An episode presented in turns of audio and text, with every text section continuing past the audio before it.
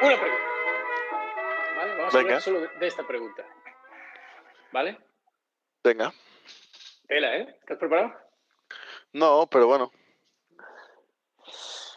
A ver cómo la, cómo la orienta. Es sobre testing, ¿vale? Pero, ¿sabes esta, esta idea de... A ver, la tengo escrita, espera. Eh, a ver si la encuentro. Eh, esta idea de...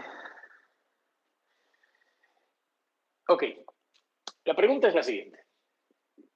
¿Qué implicaciones negativas, y estoy hablando a nivel arquitectónico, de diseño, eh, mantenibilidad, tiene que tu código no sea testeable?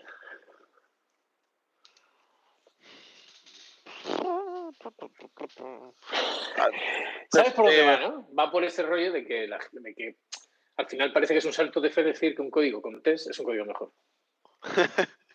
La verdad que sí. Que. A ver, yo te enumero algunas, sí que se me vayan ocurriendo al vuelo. No sé cuál es la respuesta que esperas o si esperas alguna. no, no, pero no espero digamos, ninguna, es hablar, de, es por hablar ejemplo, sobre esto. la primera que me sale, ¿no? Sí, o sea, ente- en- vamos, a, vamos a establecer un precepto. Cuando decimos código testeable y tal, estamos pensando realmente en hacer TDD, ¿no? Porque es, o sea, estamos Sí. pensando en hacer test que haces antes. Sí, bueno, el primero es que el código más mantenible es el código que no existe, ¿no? Entonces, Ajá. se supone que cuando haces, se supone, o a mí me suele funcionar, que cuando haces TDD haces el código, el mínimo código para que funcione lo que esperas que funcione, ¿no? Y eso está, es más difícil caer en soluciones de sobreingeniería, porque si vas haciendo TDD tienes que ir pensando en probarlo y tal, y normalmente no te metes en esos berenjenales tan fácil, ¿no? Esta es una que se me ocurre. ¿Qué, qué opinas de esto? Eh, Así, un poco al vuelo. ¿eh? a mí me ayuda, desde luego. Me ayuda a, a ver, a ver la tarea desde el punto de vista, o sea, desde empezar la tarea desde, desde el, el objetivo final, ¿no? De lo que espera el usuario. Eh, o de los criterios de aceptación, ¿no? O llámalo como sea. Y entonces ya desde esa posición, y si vas haciendo solo el código necesario, es más difícil sí que te metas en, en- que te compliques. Y, y cuando te complicas tampoco pasa nada, quiero decir, eh, porque al final, pues, oye, pues creas más criterios y, luego a veces tienen sentido, a veces no tienen sentido, a veces los borras, sigues, ¿no? Pero, pero bueno, yo creo que eso, no sé, no creo que sea, o sea, Como ¿tú crees una, es ¿no? imposible complicarse la vida No, haciendo test, o No. sea, haciendo TDD.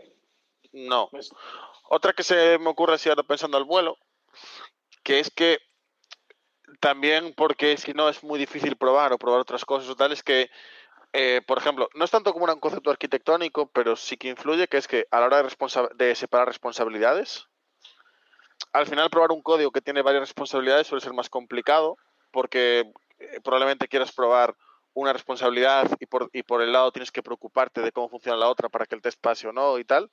Y probablemente a mí en eso al menos también me ayuda a la hora de separar o de, o de diseñar mi código. No sé si a ti también te encaja esto o realmente no lo notas. Sí, yo creo que sí, creo que esto es fundamental. Quiero decir, eh, un código más testeable es un código que es fácil de testear. Porque, claro, al final, ¿qué, eh, qué es que sea testeable? no? Que sea, pues claro, pues que, que puedas hacer test de una manera sencilla sin tener que meter un montón de código de, para inicializar o empezar a moquear cosas a dolor o tener que crear, bueno, no sé, hay una, todo un, andamiaje para poder testear algo que al final sí que te planteas si es realmente vale la pena. Esto a mí me tiene pasado en conversaciones del tipo, eh, vas a lo mejor a, hablar con alguien que no, que no hace test o lo que sea, porque tú ves una cosa que me, me tiene pasado alguna vez en el front, por ejemplo, ves alguna cosa que como que es que a ti te, o sea, si, lo hicieras tú, te gustaría como partir, ¿no? Hacer otra manera. Explicas, mira, yo partiría esto, o estás aquí acoplando, pues a lo mejor estas llamadas, tu componente de ángulo está llamando directamente una petición REST o lo que sea. Entonces, a mí para testearlo me gustaría separarlo, ¿no? Y se lo dices así. Y te dice, ostra, pero entonces estás como. Te, te, viene con la mítica muletilla de, ah, pero entonces estás, estás haciendo código solo para testearlo, ¿no? Que es como, o sea, hay el principio este, ¿no? De que tu código no debería no debería ser código solo para test y tal, y te vienen y te intentan vender como esa idea, ¿no? De, ah, pero entonces estás haciendo, ¿sabes? En plan, qué mal esto, ¿no? Pero realmente, para mí, lo que te está diciendo no es ese enfoque, sino que te está diciendo, no, es que tu código estaba mal ya antes, es difícil de mantener, y separarlo, el test te obliga a separarlo, pero es que debería estar separado sin test, y es mejor, ¿sabes? Pero eh, esta conversación yo la tengo tenido así, con varias personas incluso, te diría. ¿eh? Claro, pero precisamente por ahí viene la pregunta.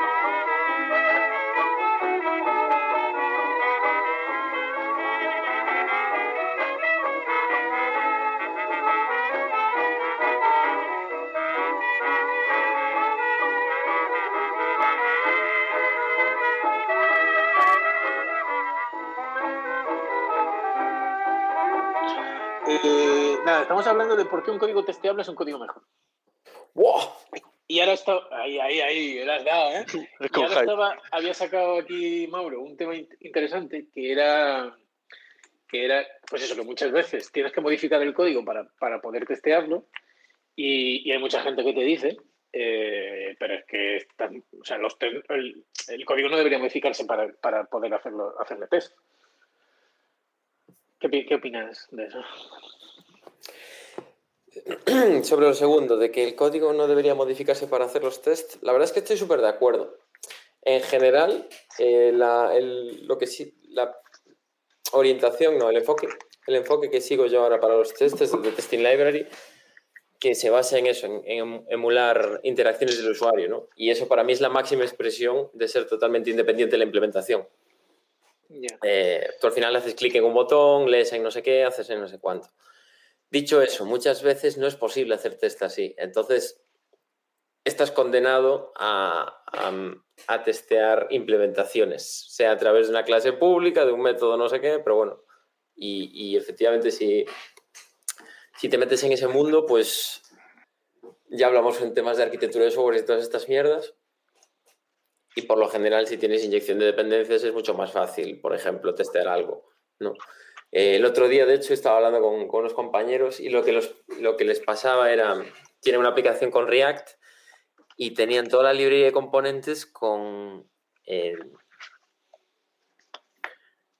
con una variable global, para decirlo así, bueno, para los que sepan de React, con, con un hook, con un contexto, perdón, un provider de, de traducciones.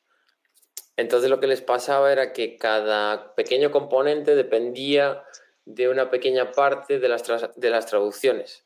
Y eso no lo podías inyectar, era un, provider que está en el contexto, un Cristo de la Virgen. Entonces, claro, ahí era como, si hubieses hecho una pequeña edición de dependencias aquí en los test, inyectamos esta, este provider y fuera. Entonces, bueno, pues son las dos caras de la moneda. Eh, contestando a la pregunta de por qué un test, un código testeable es, es, suele tener una mejor arquitectura, pues porque es más, tolera más cambios, ¿no? Digamos. Entonces, eh, generalmente, meter una implementación de prueba o mocks o temas de este estilo suele ser más fácil. Yo voy a hacer de abogado Sobre todo en Java. en pero, pero eso, es un, eso, es un, salto de fe, ¿no? Es, más, es mejor que sea, si es más testeable porque tolera más cambios, pero eso porque lo dices tú, ¿no? O sea, ¿dónde está la conexión entre ser más testeable y tolerar más cambios? O sea, un poco lo que quiere decir David, creo, por ponerte, ponerte contexto ya. Que te ya está hablando por mí el capullo. No, es que es un, poco, es un poco la pregunta. O sea, lo que queríamos decir es, cuando, o sea, nosotros creemos y porque lo vivimos, ¿no? Que el, que, pues, que el código testeable es, es más mantenible independientemente de que tenga o no tenga test, o sea, siempre te, te, resulta una arquitectura como más mantenible, etcétera, ¿no? Entonces, la respuesta es, nosotros vemos eso, supongo que los tres estaremos de acuerdo, pero ¿cómo justificaríamos o cómo explicaríamos esa, eso? ¿Sabes? En plan, ¿qué cosas se nos ocurren? Rollo... Yo la, la, primera que me viene a la cabeza es eso, que muchas veces eh, haciendo test dices, ¡buah, mierda! Y ahora tengo que construir todo este objeto solo para llamar a este... ¿Sabes? Está acoplado, te das cuenta de lo acoplado que está tu código. de pues, sería una, buena, una buena eh, palabra. Lo, de siempre, no quiero probar, yo qué sé, que el porcentaje de descuento está bien, está bien calculado. En, un mundo ideal le das el, el, porcentaje y la cantidad total, ¿no? Y te da el, precio con el descuento. Y de repente en tu código te das cuenta que tienes que construir un carrito de la compra, para construir el carrito de la compra tienes que añadir un ítem, para añadir un ítem tienes que crear una cuenta y tener un cliente y dices, me cago en todo. Esto está acopladísimo. Sin embargo, si haces test ya tienes como unos smells ahí que dices, esto tengo que separarlo en otra, en otra cacho. Y al final, si eh, pues, pues llegas a ese punto en el que el código está, en el código de los test por lo menos permites, eh, pues eso, crear un carrito de la compra independiente, perdón, eh, calcular un porcentaje de descuento sin tener que crear un carrito de la compra. Y como consecuencia el código pues lo refleja. Para mí esa es la, yo creo que es de las cosas más core que, noto cuando hago test y que cuando los hago a posteriori, porque a veces también los hago a posteriori, es en lo que más me fijo y digo, joder, macho, eh, tenía que haberlos hecho antes, porque ahora esto es un coñazo. Recordemos que Iago es el, escritor del libro con que es el mundo, la vida es mucho mejor, ¿no? yo la verdad estoy totalmente de acuerdo. ¿eh?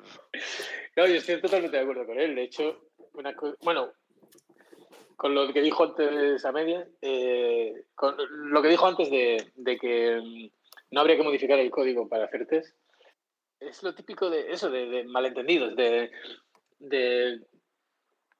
eh, de, que es cierto que no tienes que cambiar el código para hacer test, pero no todos los cambios que hay que hacer en el código que, te dice los test son para hacer test. Hay cambios que te sugieren los test que son que son cambios que, el, lo que tú decías antes. Eh, si un código tiene muchas responsabilidades y el test te, cuesta mucho más hacerlo, esos cambios no son para, que, para poder hacer el test, simplemente es porque son, el código está mejor. o sea, porque, porque, es un código más sencillo, más simple, más mantenible. Entonces, eh, yo creo que el paradigma, por ejemplo, sería eh, en, los lenguajes que tienen, que tienen encapsulamiento y, y, a través de modificadores de acceso a métodos, pues el típico es el si, si quieres testear algo que es privado, si lo haces público. Yo creo que ese es justo el cambio eh, que no puede, no puede liderar un test. pues eso me parece un debate interesante. ¿eh? Ahí te, voy a, te voy a hacer Debatimos, debatimos, venga. Porque sí que yo, lo que, esto tiene que ver también con el, Voy a hacer como tú, voy a tirar de anglicismos. Con el Single Responsibility Principle. Oh, oh Justo lo estábamos hablando antes de que entraras, pero es totalmente. Pero dale. Que de repente, eso, pues lo de siempre, tienes una clase gigante y tienes un montón de métodos públicos y otros privados. Y la mítica de, ay, no puedo probar esto privado. Bueno, pues no pasa nada, lo hago público y ya está. Eh, ahí es el smell, pero muchas veces eso es un indicativo de que igual esa clase está haciendo muchas cosas, deberías partirla en dos y encapsularla y, tener otra clase con un método público y probarla normal. ¿Qué es lo que no, qué es lo que no deberías hacer? Cambiar la visibilidad del método. ¿Qué es lo que deberías hacer? Ver si esa clase hace demasiadas cosas y si tiene que cambiar el diseño. Claro. Exacto. Entonces, ese, es un ejemplo claro de un cambio que no deberías hacer y de un cambio que sí deberías hacer. Liderado los dos eh, por los test. En un test no debe, nunca deberías cambiar la visibilidad de un método simplemente para poder hacer un test, porque no tiene puto sentido. Pero sí que puede ser que tengas que cambiar tu diseño porque el test está diciendo, oye, esto que estamos haciendo es un poco, o esta parte no la estamos testeando, o no sé. Entonces yo creo que ahí es donde tal. Y luego sobre lo que decías de complemento, efectivamente, o sea, yo creo que realmente, ¿qué, qué es lo que hace realmente difícil testear?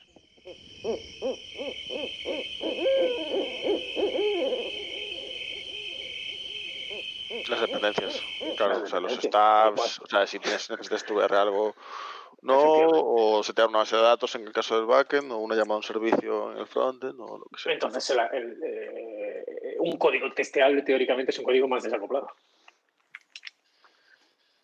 Sí, o sea, yo creo que es el principal, o sea, y es el que más notas, ¿no? Cuando, cuando al final cuando es sobre sólido y tal, tiene un, o sea, el SRP tiene un impacto directo sobre, o sea, los test tienen un, impacto directo sobre el SRP. Y sobre todo, por este SRP que se habla, que se habla, ¿no? Eh, que había un podcast hace poco, salió un podcast hace poco y tal, de que realmente va sobre ejes de cambio y tal, y que no es que tu clase tú tengas que definir en una frase que tu clase solo haga una cosa, sino que son los ejes de cambio que tiene tu clase y tal. Y al final es eso. Si tu clase tiene muchos ejes de cambio, va a ser grande y va a ser difícil de testear. Va un poco por ahí los tiros, ¿no? Bueno, yo creo que puedes, tu clase puede hacer una sola cosa y tener un montón de dependencias. Creo que son cosas separadas. Eh, Por eso, por eso digo que no tienes que definirlo en una frase, sino que al final son los ejes de cambio. Si hace un montón de cosas, tu clase, tú, o sea, tiene un montón de dependencias, probablemente tenga un montón de ejes de cambio. Y va a ser difícil de testear. sí. ¿Alguna más? O sea, Probablemente ¿Qué, no. qué- le vais a decir a alguien más que os diga por qué tengo que hacer test? Espera, espera. eh, la pregunta era mierdas que, que pasan al hacer tests. No, no, mierda, sé qué pasa, de dónde has acabado. O sea, ¿cómo, No sé, cómo no sé, mejora el código? Chao. ¿Pero qué ha pasado? Claro, ¿qué- qué- qué- Claro. Joder, ¿ha sido muy, ha sido muy duro el, el test de hoy o qué? Pues mira, el. hoy, pues os lo puedo contar, porque de hecho tuve una petada de. Bueno, no fue una petada grande, en realidad es una tontería. pero. Mm, No sé si va a ser interesante, pero bueno, como no es en directo, se corta y, ya está. Eh, lo que me pasaba era que tenía un test de. Mm, Bueno, en la aplicación que hacemos creamos tarjetas de crédito y ahora eh, normalmente eran siempre Visa, al revés, son siempre Mastercard y ahora vamos a poder elegir entre Visa o Mastercard. Entonces la API tiene un nuevo parámetro que es Network, que puede ser Visa, Visa o Mastercard. Entonces eh, el formulario de crear tarjeta tiene un nuevo drop-down para, adivinad qué, elegir la Network. Ajá. Entonces lo, lo que tengo es un test totalmente end-to-end. Bueno, end-to-end no, eh, como lo quieras llamarlo, que- pero está escrito con Testing Library Sí. y prueba la aplicación desde el punto de vista de usuario. Pues lo, lo que os comentaba antes, hace clic en botones y en este caso lo que hace es clic en el dropdown, selecciona Mastercard, que es la nueva, y le da a Submit, ¿vale? Y, y lo único que moqueamos es la interacción con el servidor y usamos Mock Service Worker, no sé si Mauro lo conoce, pero básicamente es un, bueno, es una, libre- es una librería que te, te intercepta todas las peticiones de red, entonces digamos que es, es todo estable. Y, pero de ahí para arriba, eh, la aplicación real, solo que la montamos en, en un DOM virtual en, en Node. ¿vale? Esto es súper estándar, ¿eh? no es ninguna magia, es Testing Library se llama. Vale, el caso es que, mm, eh, y esto es otro debate interesante, todas las o muchísimas, vienen de la integración con el servidor. Al final usamos OpenAPI, pero muchas veces, pues, eh, a alguien se le escapa un typo, nos olvidamos que un barra baja lo ponemos camel case y, se va a la mierda, claro. Entonces, lo que estamos haciendo es, eh, pues, en el, el API de fetch de, de JavaScript, eh, meter un espía y comprobar que ha sido llamado con los parámetros adecuados. Que es una mierda de test, pero por lo menos tenemos ahí otro arnés de seguridad de, de que no se ha liado parda. ¿no? Y, y- y me dediqué a ese test hoy. Eh, no voy a entrar en detalles, pero me metí a eso. Y estoy cansado, estoy muy cansado. Ay, Dios mío. Pues sí. ¿A qué, ¿Qué opináis de ese test? Es una Es que- chorrada muy grande, A, a mí se Frontend me es una mierda. Es mejor que nada. A mí se me ocurren dos maneras de solucionarlo. Eh, que igual te ayudan más. O sea, me parece un poco mierda, la verdad, porque no, no sé si realmente os va a ayudar. O sea, bueno, me parece una- o sea, al final, quién sabe si es una mierda o no, os, os está aportando realmente ese test, o, lo- o es un poco más, o es un poco más a la desesperada. Eh, ¿Alguna vez pillamos algún errorcillo eh, de, mm, pues, de este estilo? De se, se te olvida una- el API es Snake Case y nosotros usamos los objetos en Camel Case. Y a veces se te olvida hacer, bueno, ya tenemos una utilidad para hacer la transformación, pero si por lo que sea se te olvida en fechas y en, cam- en campos así que no son automáticos, pues te, te salta y te dice, oye, esperábamos que la API con este campo y, y lo has llamado con este. O sea que algún bug pillamos, pero es de los test que menos me gustan, es un coñazo. De hecho, en el mundo ideal, si yo pudiese empezar de cero ahora, lo que haría sería mm, usar alguna mierda de estas que lo que hacen es a partir del OpenAPI te generan tanto el código del cliente como del servidor. O incluso Es que meterme en no me gusta, RPC. no me gusta el MSW por eso. ¿Cómo? La librería esa que está usando para moquear, eh, para Ah. montar un, un servidor mock.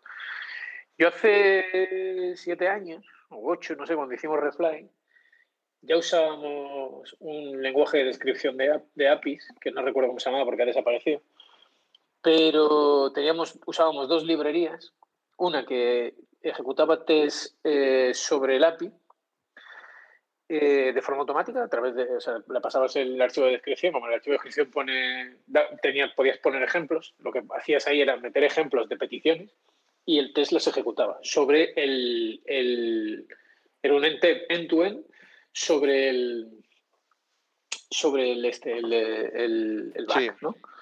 Y luego lo que hacías también usando también esa definición de, API era levantar un servidor mock. Entonces, eh, para, hacer los test en tu end Entonces, eh, digamos que ahí tenías cubierto todo. Si siempre y cuando la especificación estuviera bien, eh, y debería estarlo, porque si pasaban los ambos tests, evidentemente la, especificación estaba bien. entonces, nunca teníamos errores de ese tipo. Y eso está, ese código está ahí en GitHub y se, puede ver. Quiero decir, eso existe.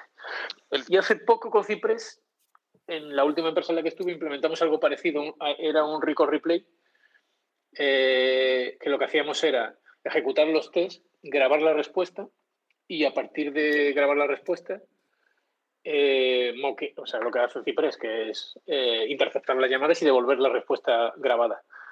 Y no sé, por ejemplo, por la noche ejecutas contra el bug real, grabas las respuestas y luego eh, cada, no sé, cuando ejecutan los test del front, se ejecutan contra la respuesta grabada. Y no tuve tiempo de ver cómo funcionaba eso, la verdad, porque lo implementamos ya al final antes de que yo me fuera. Pero sí, es un tema. No, o sea, yo lo he visto funcionando, pero quiero decir que no te, no te puedo decir si, si da problemas, si no da problemas, si se escapan muchas cosas, si no. Pero, eh, pero bueno, la idea es... Un tema, si definís, o sea, si utilizáis OpenAPI y tal, ¿por qué no generáis el cliente con OpenAPI? ¿O lo estáis haciendo? Eh, no, no lo estamos haciendo, porque, bueno, porque las definiciones de OpenAPI se escriben a mano por temas de legacy de la Virgen, y es un Cristo, porque muchos problemas son de esos, que la definición no es correcta. Claro. Pero, claro, pero... No, estáis, no estáis testeando la definición. Claro, pero igualmente, o sea, esa es una. O sea, nosotros un esquema que tuvimos. Pero bueno, sí, tiene razón. Podríamos asumir que la definición está bien y autogenerar el código. Claro, pero nosotros una cosa que hacíamos era que como teníamos la definición de OpenAPI, eh, nosotros en, el, los test del backend se hacía con el cliente autogenerado para Java, por ejemplo, en este caso. Em, y, y, el frontend también lo autogeneraba. Entonces, como nosotros validábamos el backend con OpenAPI, por así decirlo, ¿vale? De esa manera, eh, el cliente generado para el front iba a estar bien, al menos en cuanto a definición de API, claro. Entonces, y si tienes type y tal, montas un adapter de eso y tal, eh, ahí te ahorras problemillas, te da más seguridad. Pero bueno, no. Sí, ya te digo, si son, si es de definición, si al final son problemas sintácticos de que estás llamándolo con el parámetro con un nombre incorrecto, cualquier historia, con eso te lo deberías solucionar si además quieres tener otro tipo de test. Claro. Eh, ya es otra historia. Pero, pero sí, claro, si generas el, cliente a través del API, el API está bien, o sea, de la especificación del API, el API la especificación está bien, no deberías tener ese tipo de problemas. Pero no lo sé, tío, cada uno sabe la suya, no sé. Ya te digo, yo hace mucho, o sea, no me he probado varias aproximaciones. Yo sé que tú me mandaste el fulano ese que dice que, no, que nunca moques el fetch. Yo solo lo he hecho. Eh, también he probado la que le gusta más a Mauro, que es la de moquear el adapter. Pero la de moquear el adapter al final no estás probando, no estás probando los adapters. Y a no ser que luego hagas otros test sobre los adapters y tal. Bueno, sí, yo qué sé. Al final todo tiene sus pros y sus contras. Yo he de decir que estuve cuando antes con David, ahora estoy dándole bastante al frontend. que sé, que sé, lo que es, ya sé lo que es React Testing Libre y ya. Pero em, entiendo mucho más el contexto ahora de no, de, eh, no moquear los adapters y tal, porque eh, a mí antes no me pasaba, pero yo ahora hago aplicaciones que el adapter es prácticamente la lógica de negocio que tienes que ejecutar.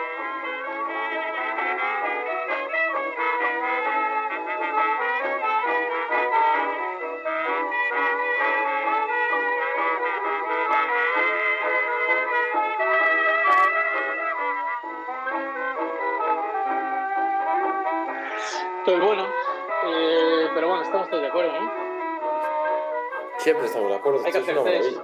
Comprad el libro de Yago. Eh, ¿Cómo follar haciendo test?